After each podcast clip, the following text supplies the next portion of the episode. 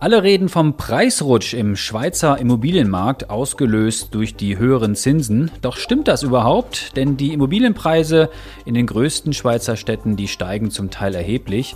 Darüber rede ich mit meiner Handelszeitungskollegen Carmen Schirmgasser.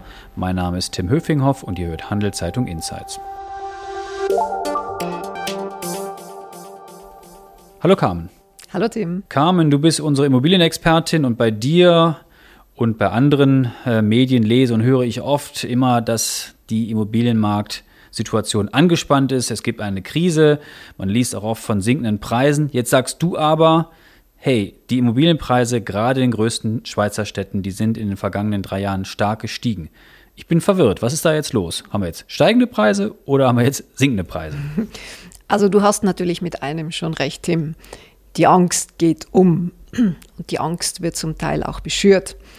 Ähm, das liegt daran, dass die Nationalbank vergangenen Juni begonnen hat, die Leitzinsen zu erhöhen. Und damit haben sich auch, ähm, wenn man so will, am Immobilienhimmel Wolken aufgezogen. Eher düstere Wolken äh, sozusagen. Ähm, aber kann man denn jetzt sagen, dass die Nachfrage auch im Schweizer Markt jetzt, was Immobilien angeht, gesunken ist? Also in gewissen Regionen zeigt sich eine Schwächephase und vor allem auf dem Markt für Renditeliegenschaften. Renditeliegenschaften, das sind jetzt das Häuser, sind, wo große Investoren äh, investieren? Oder? Genau, das sind Wohn-, Gewerbe-, Geschäftshäuser, äh, die durch die Vermietung eine Rendite abwerfen und vom Eigentümer nicht selbst genutzt werden. So, das ist die klassische Erklärung. Und auf diesem Markt gibt es aktuell wenig Transaktionen. Äh, denn die großen Player, und das sind die Pensionskassen, die Banken, die Versicherungen, die halten sich da sehr zurück. Weil das Geld nicht mehr so günstig ist wie? Weil sie abwarten, in welche Richtung es geht. Ähm, ganz klar, zuerst mal schauen und dann wieder investieren. Gut, und wenn jetzt die Hypothek plötzlich das Doppelte kostet, nicht mehr ein Prozent, sondern zwei oder wie viel man auch mittlerweile zahlen muss für eine zehnjährige, eine klassische zehnjährige Hypothek, äh, dann kann ich mir vorstellen, ist auch die Nachfrage nach dem klassischen Einfamilienhaus oder der Eigentumswohnung eigentlich doch auch gesunken, oder? Das wäre eigentlich logisch. Ja, und das ist, ist aber in nicht vielen so. anderen Ländern so. Und ich muss dich leider enttäuschen, wenn du jetzt auf der Suche nach einem günstigen Eigenheim in Zürich und Umgebung bist oder auch Basel oder Luzern, egal, Dito, äh, in welcher großen Stadt auch immer, es ist nicht günstiger geworden, im Gegenteil. Denn wir sehen gerade in den großen Städten Preiserhöhungen nach wie vor. Diese Folge wird von Schroders Schweiz präsentiert. Schroders ist einer der ersten Vermögensverwalter, der in seinen Portfolios auch Naturrisiken berücksichtigt. Was der Schutz unserer Natur mit Geldanlage zu tun hat, erfahren Sie auf schroders.ch. Okay, das heißt, der Markt ist stabil. Also du hast jetzt verschiedene Märkte untersucht. Du hast es erwähnt, Zug, Zürich, Basel, was hast du noch erwähnt? Luzern, glaube ich auch. Das sind die Orte, wo die Preise jetzt, sag's mal, also weiter steigen oder stabil sind. Wie ist das denn im Immobilienmarkt dort? Also es gab sowohl keinen Rückgang ähm, die Preise steigen weiter und allerhöchstens hat sich die Preiserhöhung etwas reduziert. Okay. Ähm, und man muss sich mal so ein klein wenig die Zahlen vor Augen führen, die sind schon eindrücklich. Also dort, wo die Preise am meisten gestiegen sind, in der Stadt Zug, ähm, ist das Eigenheim um 60, also 6 und 0 6, 0, okay. 60 Prozent teurer geworden. In welchem Zeitraum? Ähm, innerhalb von drei Jahren. Und da glaubst du nicht, dass das jetzt ähm, nächsten Wochen stark abwärts geht? Äh, die Wochen nicht, äh, Monate vielleicht. Und es wird nicht abwärts gehen. Es wird allerhöchstens, die Steigerung wird ein bisschen weniger hoch sein in der nächsten Zeit. Aber es wird auf keinen Fall runtergehen. Und ich kann dir auch mal eine, eine kleine Zahl nennen. Ähm, eine Eigentumswohnung im Moment kostet äh, in, in der Stadt ähm, Zug hatten wir ja davor genannt, knapp zwei Millionen. Und das äh, ist auch in Zürich so und in Genf zahlt man nochmal äh, 200.000 mehr, obwohl dort der Preisanstieg nur 25 Prozent war. Jetzt hast du die ähm, Eigentumswohnung er erwähnt und beim, beim kleinen Häuschen ist es wahrscheinlich ähnlich, oder? Da gibt es wahrscheinlich auch keinen großen Preisrutsch. Tito. Das ist okay. in etwa eins zu eins. Aber es gibt doch schon deutliche Preisunterschiede je nach Segment, oder? Wie, wie stark die Preise in Bewegung kommen, oder? Genau, das wird eben häufig verwechselt. Tim, das ist das Problem.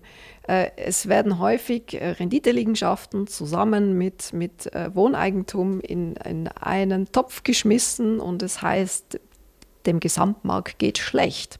Aber man muss hier eben unterscheiden, von was man spricht.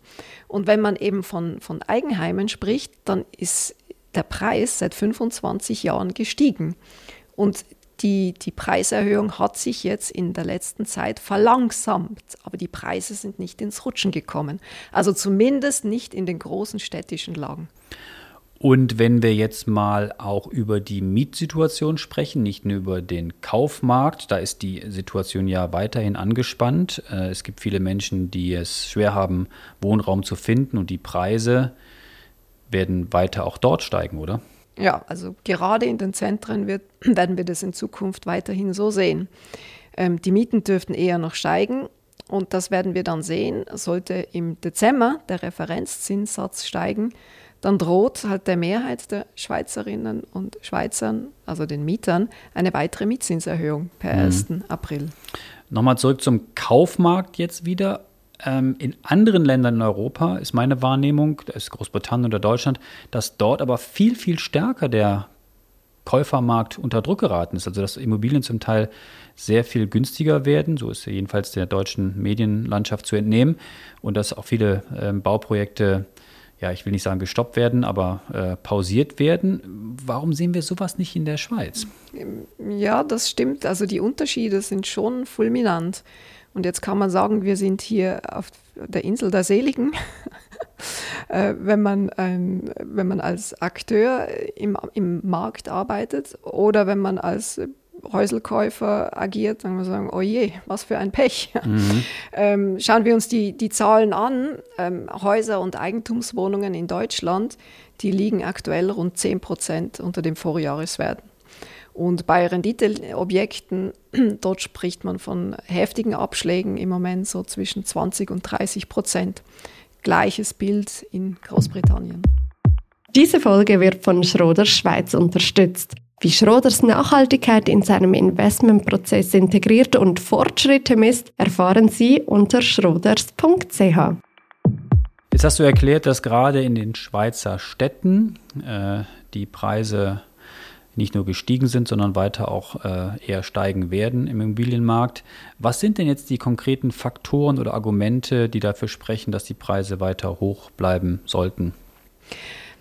Also das ist das, was wir ursprünglich mal in der Schule oder in der Uni gelernt haben. Dem, das Marktangebot und die Nachfrage, das sind die beiden Größen, die unser gesamtes Wirtschaftssystem steuern. Und wenn nun mal die Nachfrage nach Wohnraum viel höher ist als das Angebot, kommt es eben zu Preissteigerungen. Und das ist in der Schweiz halt der Fall. Und da haben wir, ähm, wenn wir uns die Zahlen anschauen, eine Zuwanderung von rund 80.000 Personen pro Jahr. Äh, und das führt eben einem zur Nachfrage, zu einem Nachfrageüberhang, wenn das Angebot nicht ausgeweitet werden kann. Und das kann es eben in der kleinen Schweiz nicht. Denn äh, das neue Raumplanungsgesetz, das lässt kaum mehr Neueinzonungen zu. Und viel neuer Wohnraum, der wird verhindert durch Einsprachen, der beispielsweise durch Verdichtung gebaut werden könnte. Und jetzt äh, mein letztes Argument, das ich vorbringe, das ist viel Kapital fließt seit jeher äh, in den Immobilienmarkt durch die Pensionskassen, durch die institutionellen Investoren. Also unser Pensionskassengeld, ne, damit wird Rendite erwirtschaftet. Und da floss zwischen 2004 und zwischen 2020 jedes Jahr etwa zwischen drei bis vier Millionen, Milliarden, Entschuldigung, vier, bis vier Milliarden Franken ähm, in den Immobilienmarkt.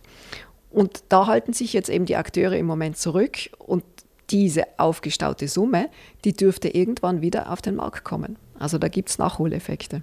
Und wenn du über diese sogenannten institutionellen Anleger, Investoren sprichst, die großen Pensionskassen etc., also die müssen natürlich auch die anderen Akteure auch höhere Zinsen bezahlen, genauso wie auch die Privatkäuferinnen und Käufer.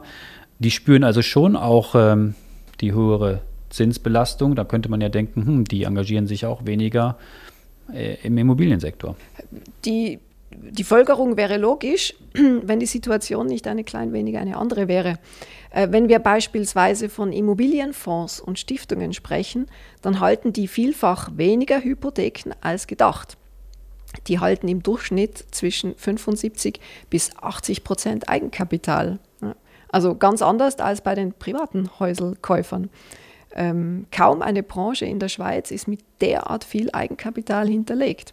Und wenn ein Privater eine Immobilie kauft, finanziert er in der Regel zu 20 Prozent nur mit Eigenkapital und zu 80 Prozent mit, mit einer Bankhypothek. Carmen, zum Schluss, wie ist denn der Ausblick jetzt im Immobilienmarkt? Ähm, werden wir vielleicht doch in einigen Wochen oder Monaten hier einen Podcast machen und uns revidieren müssen und sagen, auch in der Schweiz kommt jetzt äh, der große Preisrutsch oder wie ist dein Ausblick? Also irgendwann, ähm, das kann ich schon prophezeien, äh, werden die Zinserhöhungen auch auf dem Immobilienmarkt durchdrücken. Das heißt aber nicht, dass es zu einem großen Crash kommen wird. Ähm, ich gehe davon aus, dass es zu einer Verlangsamung der Preissteigerungen kommt. Und in einigen strukturschwachen Regionen ähm, wird es sogar Rückgänge geben. Davon bin ich überzeugt. Aber Fazit in den großen Städten, das zeigen die Zahlen, die du bisher analysiert hast, sind die äh, Häuser und Eigentumswohnungen eher teurer geworden. Es wird vorerst nicht billiger, Tim. Carmen, danke für deine Insights. Mehr Infos zum Thema Immobilien auf handelszeitung.ch. Und wenn ihr Fragen habt oder Themenideen für unseren Podcast, dann schreibt uns doch an podcast.handelszeitung.ch. Ich wiederhole es nochmal, podcast.handelszeitung.ch. Wir freuen uns über Rückmeldungen und noch mehr, wenn ihr uns abonniert bei Spotify, Apple oder wo auch immer ihr uns hört. Bleibt gesund. Bis zum nächsten Mal. Danke dir, Carmen. Ciao. Danke dir, Tim.